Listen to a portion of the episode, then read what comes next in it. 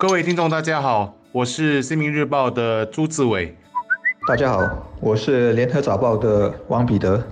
今天就是我国大选的提名日，估计从中午十二时三十分开始，我们就能知道所有九十三个议席、十七个集选区和十四个单选区的竞选情况。这一次的大选适逢冠病疫情期间，注定是一场史无前例的大选。政府做足了准备，要让公众都能在安全的情况下进行投票。而今天，在九个提名站中，我们也将不会看到过去热闹的场面，因为支持者是禁止进入提名站的。比较有趣的，其实还有一条，那就是提名站上空也不准无人机飞越，警方将对违例者采取严厉的行动。今天提名日可能会很冷清。但仍旧很有看点，有悬念。之前是人们急切很想知道刘成强究竟还会不会选，或者去哪里选。但几天前他给出的答案说决定隐退了，所以这个悬念算是结束了。工人党在阿育尼的新阵容也已摆开，所以真正的最大悬念就是留到投票日，看开票后工人党能不能守住这个反对党唯一的拥有的集选区。拿掉了刘成强，我觉得提名日最大看点就在前进党的身上了。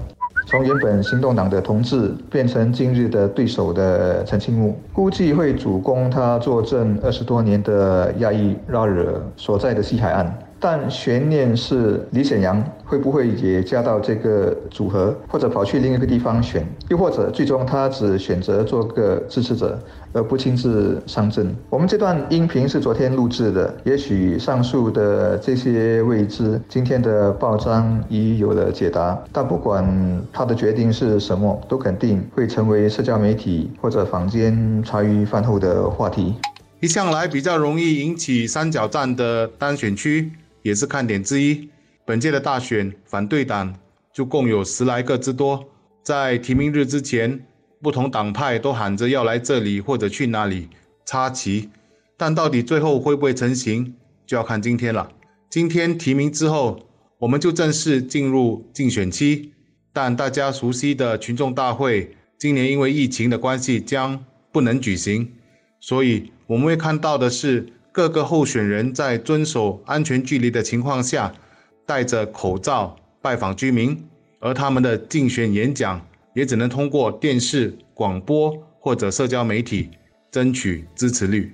以前我们常看到有行动党人在一些选区因为没有反对党来挑战，结果不战而胜，英文叫 walkover。更早的时候，还有反对党阵营提出所谓的补选策略，也就是让行动党在提名日就赢得过半的席位，蝉联执政，好让选民无后顾之忧，可以大胆的投反对党。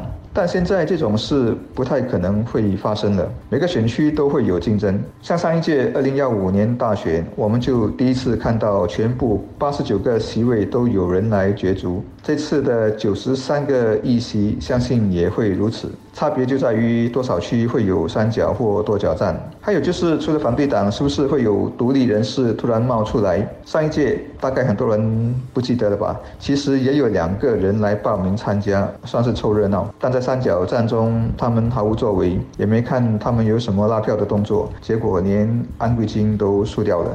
另一种情况是，虽然罕见，但也可能会发生的，就是最后一刻的阵前换将。前几天，行动党新人林少全因为被舆论攻击而宣布退选，结果行动党加派了另一个新人上阵。这种临时调动其实过去也发生过，不知听众还记不记得，在二零幺幺年，但宾尼一个新人突然放弃参选，结果行动党的马延庆临时被委派顶上，而他自己的大让巴格的空缺则由新人谢世如。补上，当年当巴格最后没有挑战者，所以谢世如就轻轻松松的成了议员。坊间开玩笑说他中了马票，当然谢世如自己可不认同这个说法，反而觉得在这种情况下当选压力是极其大的。